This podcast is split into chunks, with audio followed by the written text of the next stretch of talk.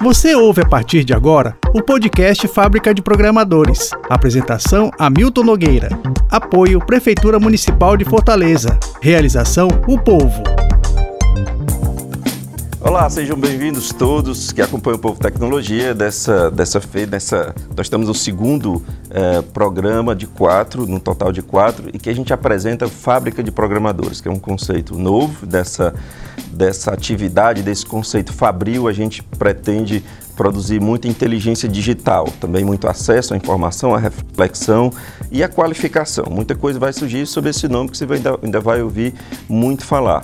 Uh, a gente ontem apresentou um primeiro programa uh, falando sobre letramento digital. Hoje o nosso foco é EGOV, o ser humano no centro do processo. E esse, esse termo, essa, essa ideia, uh, tem a ver com novos conceitos é, por meio dos quais a humanidade vai entendendo que não adianta ter muita tecnologia cuja, cujo protagonismo é da própria tecnologia. O ser humano tem que estar no, meio, no centro do processo e a tecnologia precisa estar em favor do ser humano. Não é à toa, portanto. Então, para nos ajudar nos conceitos, nas conversas, nas inovações a respeito do tema, a gente tem o prazer de receber aqui no Estúdio do Povo a Jéssica Moreira, que é coordenadora geral do IRIS, o Laboratório de Inovação e Dados do Governo do Ceará, e Inês Vale, que é coordenadora de Tecnologia da Informação da Cefaz, minha querida Cefaz, né?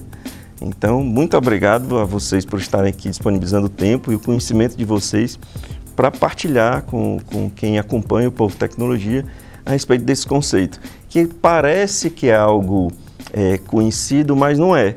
E a prova disso é a quantidade de estudos sobre letramento, sobre a importância do, do, cidadão, inclusive a questão da desinformação e tanta coisa nova que vai circulando a vida de, da gente que viu a internet é, como uma coisa cotidiana, mas que vai atropelando em necessidade, em conceitos, em informação, enfim. Jéssica, prazer de recebê-lo aqui. Nós conversamos há pouco tempo na, na, na, numa live do Povo Tecnologia e, mas nunca é, é, demais explicar para as pessoas o que é o íris. Prazer recebê-la, fique à vontade. Obrigada, Milton, pelo convite. É um prazer estar aqui hoje. Obrigada também aqui na, acompanhada com a Inês, minha colega aqui do dia a dia no trabalho no governo do estado do Ceará. Bom, o IRIS é o Laboratório de Inovação e Dados do governo do estado do Ceará. Mais ou menos dois anos e meio nós estamos instalados, né, em pleno funcionamento no Palácio da Abolição, na Casa Civil. E o que nós queremos com o laboratório é estimular uma nova cultura orientada à inovação no governo para que nós possamos acelerar esse processo de transformação digital exatamente centrado no humano. Uhum. É, o objetivo maior é sempre impactar positivamente o cidadão, né? Então, o cidadão sempre é, é, está no centro desse processo, assim como os servidores, que é quem faz o dia a dia da gestão, é quem faz política pública, é quem faz serviço público. Então, é essa a perspectiva do laboratório. É, a gente trabalha dados, pessoas e tecnologias. Você pode dar um exemplo efetivo do que é algo, algum processo que o cidadão estava à margem, mas que foi trazido para o, para o centro dessa, das decisões ou das participações? Não, sem dúvida. A gente é, tem um estruturado dentro do laboratório um núcleo de redesign de serviços, né, que podem ser digitais ou não digitais, uhum. mas que eles precisam ser orientados ao cidadão, ou seja, eles existem, mas eles podem não estar entregando uma experiência que o cidadão é, tem ali uma satisfação, né, uhum. naquele, naquele contato com o serviço. Então a gente faz o mapeamento dessa jornada do cidadão, uhum. a gente vai a campo para observar essa, essa a perspectiva do cidadão no serviço. A gente traz gestores, né, posteriormente ju servidores, junto com o cidadão para dentro do laboratório IRIS para analisar aqueles dados e evidências e, e co-criarem aquele fluxo que a gente espera um novo fluxo que seja mais orientado às necessidades do cidadão. É, tem um exemplo interessantíssimo que, inclusive, está sendo feito junto com a Secretaria da Fazenda, né? Uhum. A Inês tem Posso participado falar. ativamente nesse, nesse projeto e, e, pode até falar sobre o redesign do portal é, de serviços da Fazenda. Inês, imenso prazer recebê-la. Explique para a gente como é que esse processo entrou na Cefaz e o que que, é, como é que se dá né, esse trabalho, objetivando o quê? Quer chegar aonde? Qual é o objetivo final? Uhum, obrigada por estar aqui. Em primeiro lugar, né, Hamilton? A gente já se conhece aí da Cefaz de muito é. tempo. É um prazer estar aqui é, nessa, nesse bate-papo. E o interessante é que a Ana Jéssica falou que a gente já trabalha juntas, porque a gente tem um trabalho de parceria entre Iris e Cefaz em vários projetos, né? E essa questão do redesign, por exemplo, do portal da Cefaz, que é o que a gente tem feito agora, a gente tem feito oficinas, pesquisas, e é muito interessante, porque a gente que é de tecnologia está acostumado a entregar, entregar o produto mas a gente tem sempre teve um distanciamento do usuário final, de quem vai usar o serviço, né? Você sim. já foi de TI, você sim, sabe. Sim. Então a gente pensa que é o melhor para o usuário, mas não é. Uhum. Então, esse trabalho tem exatamente trazido à tona essa problemática. É, na Cefaz a gente tem cerca de 100 sistemas uhum. e aí a gente tem o disparate de colocar o nome do sistema no portal da Cefaz. Hum. Então, como é que o usuário final, um contribuinte, um cidadão, vai saber que o serviço que ele quer, a problemática que ele quer resolver, a necessidade que ele tem, está dentro daquele nome de sistema? Então, Muito interessante. É. E tão básico, tão básico, e tão distante ao mesmo tempo. É, ninguém acredita, né? É. Mas foi assim no decorrer de todos esses anos. A gente tem sistema de 20 anos de idade. Então, no decorrer do tempo foi assim. Então, agora a gente se encontra numa transição exatamente do, do EGOV até para o governo digital, Sim. onde a gente cria junto. A gente não mais conserta uhum. e remenda, né? Agora a ideia é que a gente crie junto, co-crie, né, Jéssica? Com o usuário final. Então, por exemplo, nessa oficina, é, o Iris ajudou a gente a trazer contadores, cidadãos para ajudar a gente a redesenhar de forma que seja mais fácil para o usuário final encontrar os serviços na página da Cefaz. Isso é uma questão até de respeito pelo contribuinte, pelo cidadão, é, que, que é de fato quem vai operar aquilo. O Cefarnet ainda existe? Não, o Cefarnet não, não existe, evoluiu. Oh, rapaz, que pena. Vamos, eu queria saber de vocês essa diferença entre IGOV, que a gente nomeou ali o programa, de governo digital, e que a Jéssica já adiantou aqui, que há uma. que no momento vi, nós vivemos, o Estado do Ceará vive a transição né, de, de, de mudança de conceito, o que não é só palavra, não é só retórica, é, mexe com uma, uma, infinidade de atitudes e, e ações e políticas, etc. Então, diferença de IGOV para governo digital. É, a gente tinha antes um governo analógico, né? Hum. Onde não existia tecnologia nos seus processos ou existia ali tecnologia e tecnologias que eu falo tecnologias digitais, né? uhum. né? As tecnologias elas existem de diversas é. formas, mas tecnologias digitais não existia. Depois a gente vem para o IGOV, que o IGOV é o quê? Existe os processos estabelecidos e você tem a presença da tecnologia, mas os modelos de negócio eles estão concebidos, eles são os mesmos do governo analógico. Já o governo digital, uhum. a ideia é que a gente repense, né, todas essas estruturas, é que a gente repense esses modelos de negócio, entendendo que existe aí uma série de tecnologias é, disponíveis é, para serem utilizadas na melhor entrega da, da operação, dos serviços. Então, o, o fluxo, o modelo, ele, a ideia é que ele seja concebido já para esse novo universo digital e não mais mantendo o que era no mundo analógico apenas com a, a inserção da tecnologia. O motivo é claro, é, a gente vive uma transformação digital porque está na, na, transição de, de, modelo de negócio. No entanto, não vai mais haver tra transição.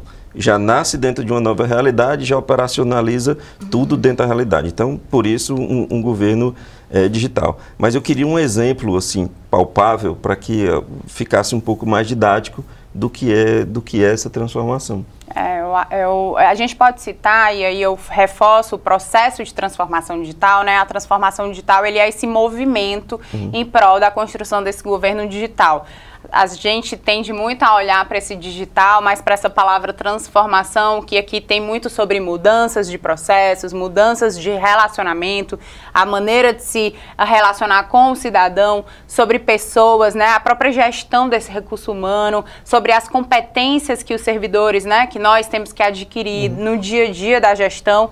É, é, é, é aqui que está o grande desafio da transformação. Um bom exemplo disso, por exemplo, é a questão dos aplicativos governamentais. Né? No mundo analógico, no governo analógico, nós, nós ah, como cidadãos, precisamos pegar um transporte público um, ou nosso transporte próprio, se deslocar até um órgão para ser atendido e ir ali fazer uhum. um serviço. No uh, universo uh, com a utilização da tecnologia, não. A gente pode, no conforto da nossa casa, é, baixar um aplicativo do órgão, do, do, do, do, serviço que a gente quer fazer, e ali, é, à distância, conseguir uh, fazer o serviço. Então, não mais precisando se deslocar. Porém, quando a gente fala de uma lógica de governo digital, eu posso analisar que a lógica ela muda. Na lógica dos processos, eu preciso ir ao lugar certo, falar com a pessoa certa para o meu serviço ser processado. Na lógica do governo digital, não. Num só canal, num só aplicativo, eu consigo ali acessar todo o governo digital. Uhum. Então, eu não uso a tecnologia, os aplicativos como guichês, como órgãos separados. Eu tenho a possibilidade, por conta da tecnologia, da integração dos dados, da possibilidade que essas novas tecnologias emergentes oferecem, com uma remodelagem desse negócio, uhum. eu consigo acessar por um só canal é todo o governo digital, todo o governo do estado, né? E é isso que o governo do estado do Ceará tem investido. É, desde 2020 nós lançamos o Ceará App, que é o aplicativo Sim. único de serviços digitais do estado. A gente tem feito um esforço para é, centralizar, né, todos esses, esses serviços digitais, porque a gente tem o foco de integrar uma experiência mais positiva para o cidadão, tratando ele como um cidadão único, com necessidades únicas, e o governo como um único, né? E não como um governo. É, é, o cidadão não precisa entender da estrutura do organograma do governo, uhum, sabe? É um uhum. pouco sobre isso. É, então, através de um só canal, ele acessar todo o governo com os serviços digitais e hoje o Ceará App já conta com 100 serviços digitais e quase um milhão de cidadãos usuários. E espero que isso seja uma política pública longeva, independente de, de governos. Uhum. Uh, Inês, como é que isso influencia na relação com o contribuinte? Eu queria entender um pouco mais de.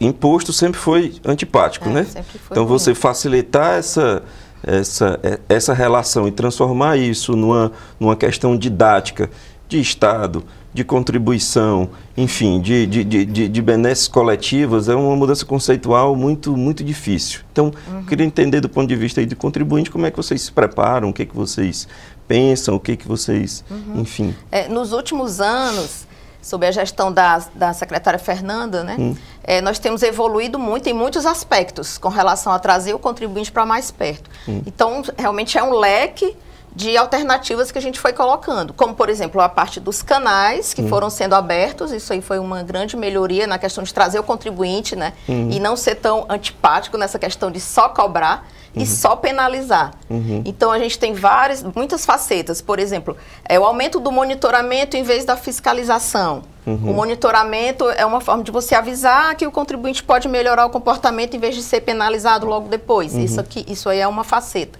a questão da abertura dos diversos canais de comunicação que foram abertos nos últimos anos, como as próprias mídias sociais, que era algo que a gente não tinha. Uhum. Então, isso aí tem a ver com tecnologia e inclusão, uhum. trazer né, o contribuinte, o cidadão, para mais perto da gente e fazer a escuta. Uhum. E temos outros programas, como, por exemplo, o Contribuinte Pai d'Égua, uhum. que agora é um programa também que está bombando, onde a gente dá benefícios ao contribuinte que se comporta melhor. Então, uhum. isso é uma forma de trazer, tanto que a gente fez a escuta, do contribuinte. A gente chamou alguns contribuintes, foi uma grande evolução também, para ouvi-los e perguntar como é que vocês querem ver como é que vocês estão se comportando. Uhum. Então eles falaram, a gente quer ter acesso a essa informação e a gente está providenciando. Então essa escuta realmente é muito importante. A gente volta para a questão da pessoa, né? Uhum. As pessoas sempre são mais importantes, são, devem ser o foco. Porque não adianta a gente ter uma tecnologia super avançada e moderna e fazer um sistema da cabeça da gente se a gente não sabe o que realmente a pessoa que está na ponta precisando, né? O que, é que ela está precisando. Também tem um desafio de comunicação, né? Isso. Como comunicar melhor, como se aproximar, que tipo de linguagem utilizar. Você também tem uma, uma, uma gama, é, uma, uma, uma, uma, série de, de, de, de, de população mais, mais diversificada, uhum. pluralidade de diversas formas. Isso também passa pelo, pelos laboratórios de vocês, que eu gostaria de entender como é, como é que são esses laboratórios, funcionam na Cefaz, é um ambiente é, um ambiente remoto, como é que, como é que vocês experimentam antes uhum. de chegar ao cidadão? É. Nós temos é, as temos a, a, parceria com o IRS, por exemplo, onde a gente tem feito essa escuta do cidadão junto com eles. Hum. Então, essa questão da, do redesign do nosso site, a gente está fazendo junto com eles. Hum. É um tipo de escuta. O outro tipo de escuta é realmente junto é, aos contribuintes parceiros. Aí nós realmente fazemos reuniões com eles, chamamos até a Cefaz e escutamos quais são as suas necessidades. Como você deseja pagar o imposto? Né? Uhum. De que forma? De que forma mais eficiente? Então, entra aí também a questão da otimização e o redesenho dos próprios processos. E aí a gente tem até um impedimento como órgão público, que é a questão da legislação. Então, a legislação, ela às vezes emperra um pouco a questão da revisão dos processos. Então, você conhece a própria legislação do ICMS, é super complexa. Uhum. Como é que a gente fala em simplificar o processo de pagamento se a legislação, que é a base de tudo, é complexa? Então, e aí nós estamos falando de uma esfera muito mais complicada de mudar, que é Congresso Nacional, que é Estados. Então, você te, acaba tendo que se adaptar do que exigir é. uma mudança que não dá, né? É, de alguma Já forma. que o Brasil discute isso há 20 sim. e tantos anos e não consegue avançar. É. Então, veja, assim, eu estou falando isso que é para a gente ver que é, o, são problemas multifacetados. Então, a gente tem que tem muitas faces para estudar e analisar para tentar melhorar a vida do nosso cidadão que está lá na ponta. Você comentar, não? Sim, eu acho que você falou linguagem, né? Sim. E a Inês falando também sobre essa perspectiva das experiências com os usuários. É, eu queria mencionar uma diretriz de governo digital uhum. e que a gente vem trabalhando, inclusive, com a Secretaria da Fazenda, que é a aplicação da linguagem simples que é uma técnica já muito difundida é, em outros países desde a década de 70, que é a linguagem simples dentro das instituições públicas como garantia da cidadania, como, como exercício da cidadania, né, pelo direito de entender da população, porque no geral os, go os governos, o setor público de uma, de uma maneira geral, é, tem uma linguagem mais técnica, né, uhum. mais jurídica, uhum. e isso acaba provocando, ou pode acabar provocando a exclusão é, é, o, o, distanciamento da população, uhum. né, da, da, do governo, dos serviços, um desentendimento, uma frustração.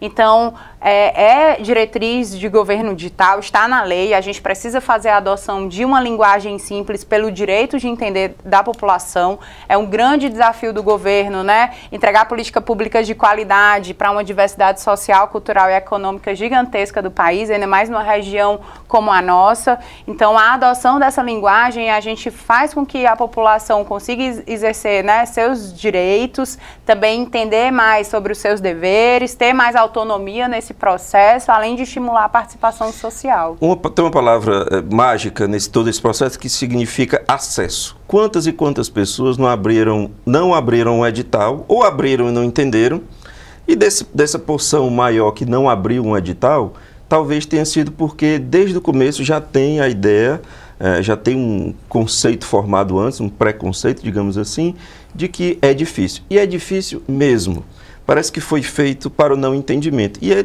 uhum. isso que a Jéssica está falando é sobre o direito que o cidadão tem de entender aquele edital, para querer participar ou não de um concurso público, de uma, de uma, de uma compra governamental, enfim. E quando a gente, come, a gente começou lá na, na live, eu vi um edital, acho que de, da área de cultura, salvo engano.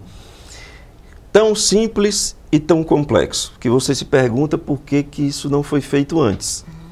Quer dizer, uma diagramação, uma, uma, uma exaltação, uma maior evidência daquilo que importa para o cidadão e, e, e, a retirada de coisas que efetivamente não importam para efeito nem legal nem de entendimento do, do público. Então, isso, isso, é absolutamente revolucionário e, de certa forma, revoltante de não ter sido feito. É. Quantas oportunidades não foram tolhidas é. pela falta do acesso? Simplesmente acesso.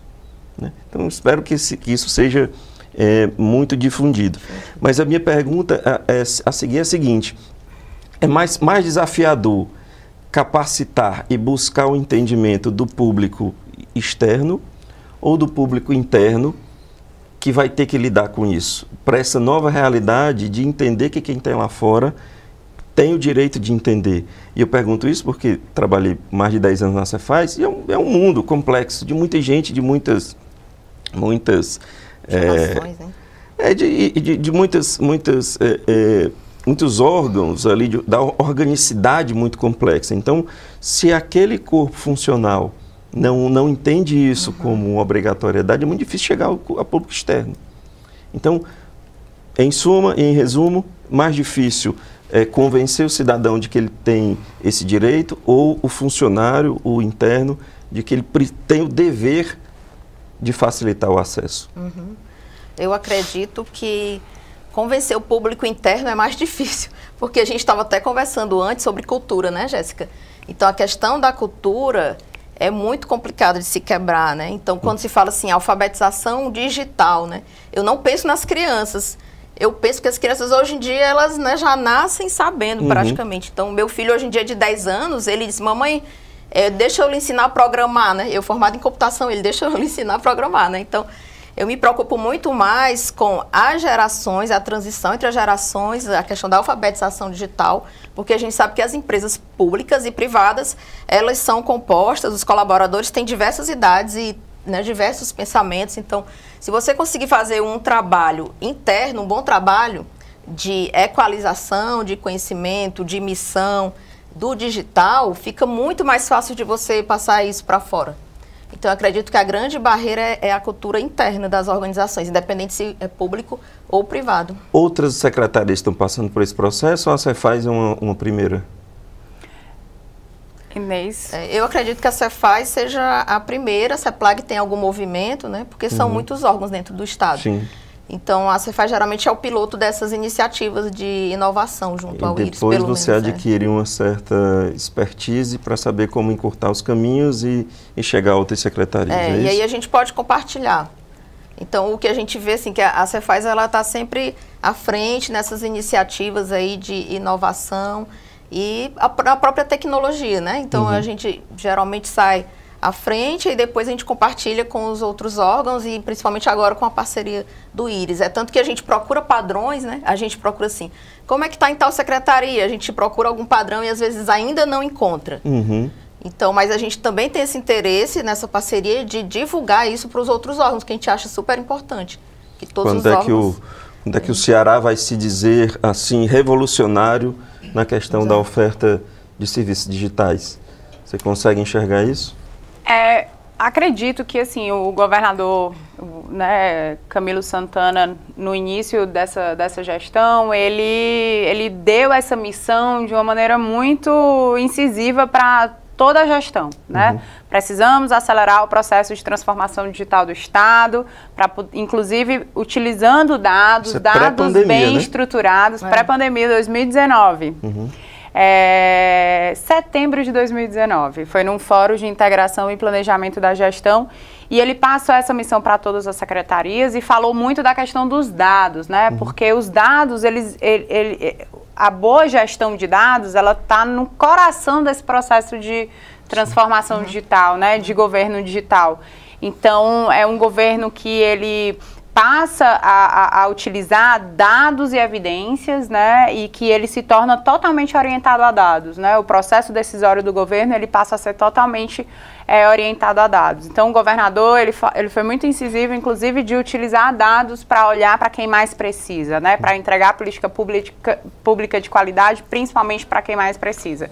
Então, assim, todas as secretarias, a partir dessa missão, desde 2019, elas vêm se mobilizando. Sim, a, a Cefaz, ela, é, uhum. ela, ela com certeza lidera esse processo, de que é a que está mais madura nesse processo de transformação digital, por muitas questões é, é, próprias da secretaria, mas a Secretaria de Segurança também deu vários avanços com a implementação do Big Data da segurança pública. Uhum. A Secretaria de Saúde teve avanços é, importantíssimos e acelerados pela, pela situação pandêmica. Inclusive na questão da transparência, viu? Eu, eu, por força da obrigação, tive que acompanhar muitos dados dia a dia e a transparência avançou muito.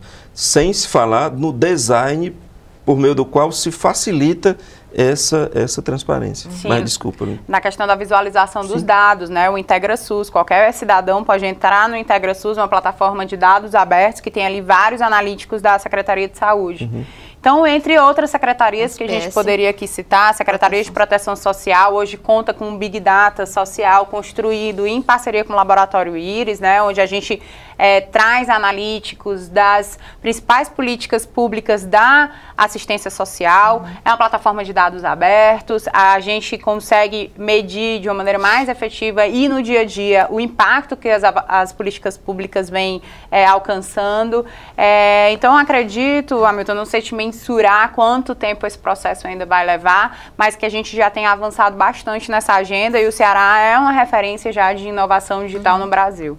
Essa era a minha dúvida sobre posicionamento. É, é, é uma, portanto, a iniciativa estadual partiu à frente e se desenvolve. Infelizmente, não é uma política é, nacional e que possa é, ter um fórum em que se isso, isso chega ao Brasil todo, acaba sendo uma iniciativa de um Estado.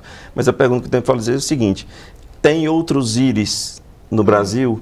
É, isso, isso, de alguma forma, se conecta com outras outras, outras unidades da, da federação ou está apenas aqui? Não, o IRIS ele faz parte de uma rede né, de laboratórios de inovação. Hoje são muitos laboratórios de inovação no Brasil. Foi um movimento que começou há alguns anos, né? É, internacionalmente. O Brasil é, foi disseminando, são muitos laboratórios de inovação nos estados, nas prefeituras, em, em outros, é, uh, em outros órgãos da, das diversas administrações públicas mas posso lhe dizer com muito orgulho que o Laboratório Iris, em dois anos e meio de trabalho, hoje é uma referência nacional pela quantidade de projetos, pela quantidade de projetos entregues em parceria, uhum.